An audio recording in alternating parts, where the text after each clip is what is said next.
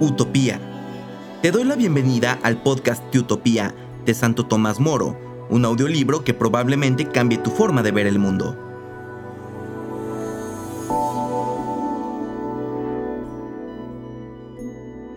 En este episodio número 3 estamos en el libro primero y leeremos de la página 10 a la página 13 en el segundo párrafo. Para que uno de estos garduños, inexplicable y atroz peste del pueblo, pueda acercar una serie de tierras unificadas con varios miles de yugadas, ha tenido que forzar a sus colonos a que le vendan sus tierras. Para ello, unas veces se ha adelantado a acercarles con engaño, otras les ha cargado de injurias y otras los ha acorralado con pleitos y vejaciones, y así tienen que marcharse como pueden hombres, mujeres, maridos, esposas, huérfanos, viudas, padres con hijos pequeños, familias más numerosas que ricas, pues la tierra necesita muchos brazos. Emigran de sus lugares conocidos y acostumbrados sin encontrar dónde asentarse. Ante la necesidad de dejar a sus enseres, ya de por sí de escaso valor, tienen que venderlos al más bajo precio, y luego de agotar en su ir y venir el poco dinero que tenían, ¿qué otro camino les queda más que robar y exponerse a que les ahorquen con todo derecho, o irse por esos caminos pidiendo limosna? En tal caso pueden acabar también en la cárcel como maleantes, vagos, por más que ellos se empeñen en trabajar si no hay nadie que quiera darles trabajo. Por otra parte, ¿cómo darles trabajo si en las faenas del campo que era lo suyo ya no hay nada que hacer? Ya no se siembra y para las faenas del pastoreo, con un pastor o boyero sobra para guiar los rebaños en tierras que labradas necesitaban muchos más brazos.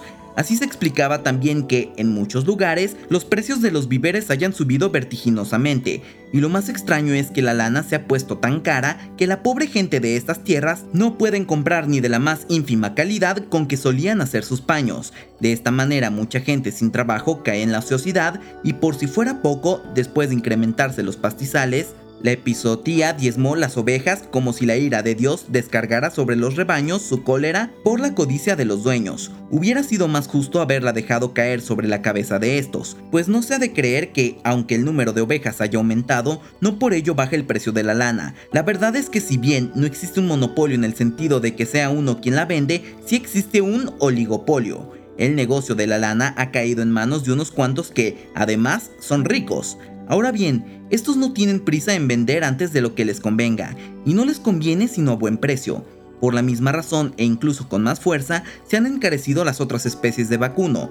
La destrucción de los establos y la reducción del área cultivada ha traído como consecuencia que nadie se preocupe de su reproducción y de su cría, porque estos nuevos ricos no se preocupan de obtener crías de vacuno o de ovino, las compran flacas y a bajo precio en otros sitios y las engordan en sus pastizales para venderlas después al mejor precio. Todavía es pronto para calibrar la repercusión que estos desórdenes pueden producir en el país. De momento, el mal se refleja en los mercados en que se vende el género. Pronto, sin embargo, al aumentar el número de cabezas de ganado sin darles tiempo a reproducirse, la disminución progresiva de la oferta en el mercado producirá una verdadera quiebra. Así, lo que debía ser la riqueza de nuestra isla se convertirá en fuente de desgracias por la avaricia de unos pocos, porque esta carestía en los bienes de consumo hace que cada uno eche de su casa a los más que pueda. ¿No significa esto enviarles a mendigar y, si son de condición más arriesgada, a robar? ¿Y qué me dices del lujo tan descarado con que viene envuelta esta triste miseria? Los criados de los nobles, los artesanos y hasta los mismos campesinos se entregan a un lujo ostentoso tanto en el comer como en el vestir. ¿Para qué hablar de los burdeles? Asas de citas y lupanares y esos otros lupanares que son las tabernas y cervecerías y todos esos juegos nefastos como las cartas, los dados, la pelota, los bolos o el disco? De sobra sabéis que acaban rápidamente con el dinero y dejan a sus adeptos en la miseria o camino del robo. Desterrad del país estas plagas nefastas, ordenad quienes destruyeron pueblos y alquerías los vuelvan a edificar o los cedan a los que quieran explotar las tierras o reconstruir las casas. Frenad esas compras que hacen los ricos creando nuevos monopolios. Sean cada día menos los que viven en la ociosidad, que se vuelvan a cultivar los campos y que vuelva a florecer la industria de la lana. Solo así volverán a ser útiles toda esa chusma que la necesidad ha convertido en ladrones o que andan como criados o por dioseros a punto de convertirse también en futuros ladrones. Si no se atajan estos males, es inútil gloriarse de ejercer justicia con la represión del robo, pues resultará más engañosa que justa y provechosa. Porque decidme, si dejáis que sean maleducados y corrompidos en sus costumbres desde niños para castigarlos ya de hombres por los delitos que ya desde su infancia se prevenía tendrían lugar, ¿qué otra cosa hacéis más que engendrar ladrones para después castigarlos? Mientras yo hablaba, nuestro jurista se había dispuesto a responderme. Había adoptado ese aire solemne de los ecolásticos, consistente en repetir más que en responder, pues creen que la brillantez de una discusión está en la facilidad de memoria. Te has expresado muy bien, me dijo, a pesar de ser extranjero y de que sospecho conoces más de oídas que de hecho lo que has narrado. Te lo demostraré en pocas palabras. En primer lugar, resumiré ordenadamente cuanto acabas de decir. Te mostraré a continuación los errores que te ha impuesto la ignorancia de nuestras cosas. Finalmente desharé y anularé todos tus argumentos. Así pues, comenzaré por el primer punto de los cuatro a desarrollar. Calla, interrumpió bruscamente el cardenal pues temo que no has de ser breve, a juzgar por los comienzos. Te dispensaremos del trabajo de responderle ahora. Queda en pie, sin embargo, la obligación de hacerlo en la próxima entrevista que, salvo inconveniente de tu parte o de Rafael, querría fuera mañana.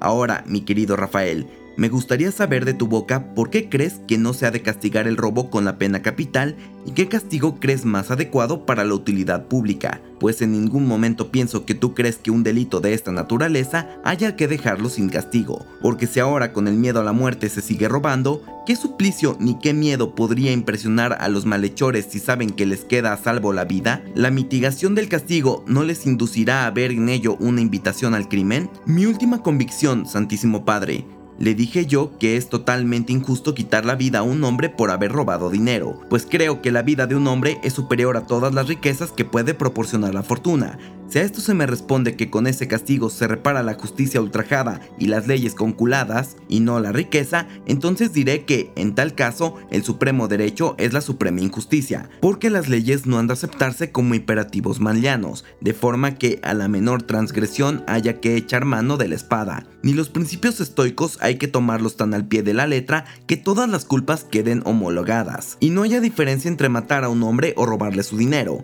Estas dos cosas, hablando con honradez, no tienen ni parecido ni semejanza. Dios prohíbe matar, y vamos a matar nosotros porque alguien ha robado unas monedas. Y no vale decir que dicho mandamiento del Señor haya que entenderlo en el sentido de que nadie puede matar mientras no lo establezca la ley humana. Por ese camino no hay obstáculos para permitir el estupro, el adulterio y el perjurio. Dios nos ha negado el derecho de disponer de nuestras vidas y de la vida de nuestros semejantes. ¿Podrían, por tanto, los hombres de mutuo acuerdo determinar las condiciones que les otorgan el derecho a matarse? Esta mutua convención tendría autoridad para soltar de las obligaciones del precepto divino a esbirros que, sin el ejemplo dado por Dios, ejecutan a los que la sanción humana ha ordenado dar muerte? ¿Es que este precepto de Dios no tendrá valor de código más que en la medida en que se le otorga la justicia humana?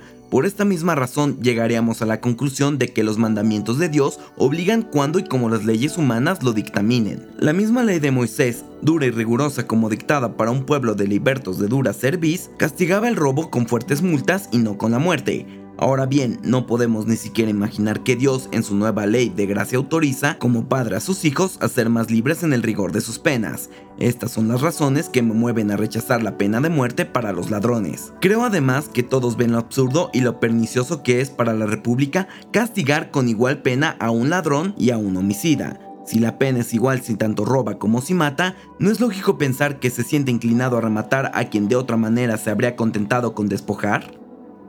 Caso de que le cojan, el castigo es el mismo, pero tiene a su favor matarlo, su mayor impunidad y la base de haber suprimido un testigo peligroso.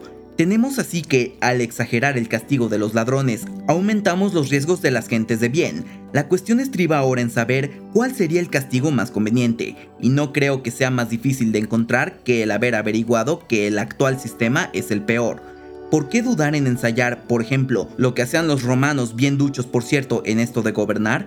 A los grandes criminales se les condenaba a trabajar encadenados de por vida, en faenas de minas o de canteras. Con todo creo que lo más interesante que he visto a este respecto es lo que pude observar en uno de mis viajes a Persia, entre unas tribus conocidas con el nombre de polileritas. Se trata de un pueblo numeroso y bien gobernado, excepción de un pequeño tribu anual que pagan al rey de Persia, gozan de plena libertad y se gobiernan por sus propias leyes. Situados entre montañas y lejos del mar, se alimentan de los frutos de la tierra sin apenas salir de ella.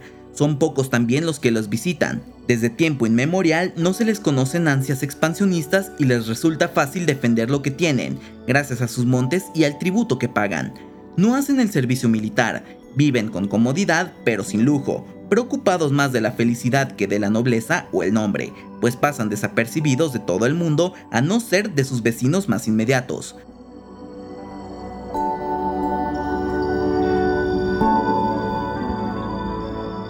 Estás escuchando el libro de Utopía de Santo Tomás Moro. Si te está gustando o sirviendo de alguna manera, no dudes en compartirlo en tus redes sociales. También recuerda seguirnos en tu plataforma favorita.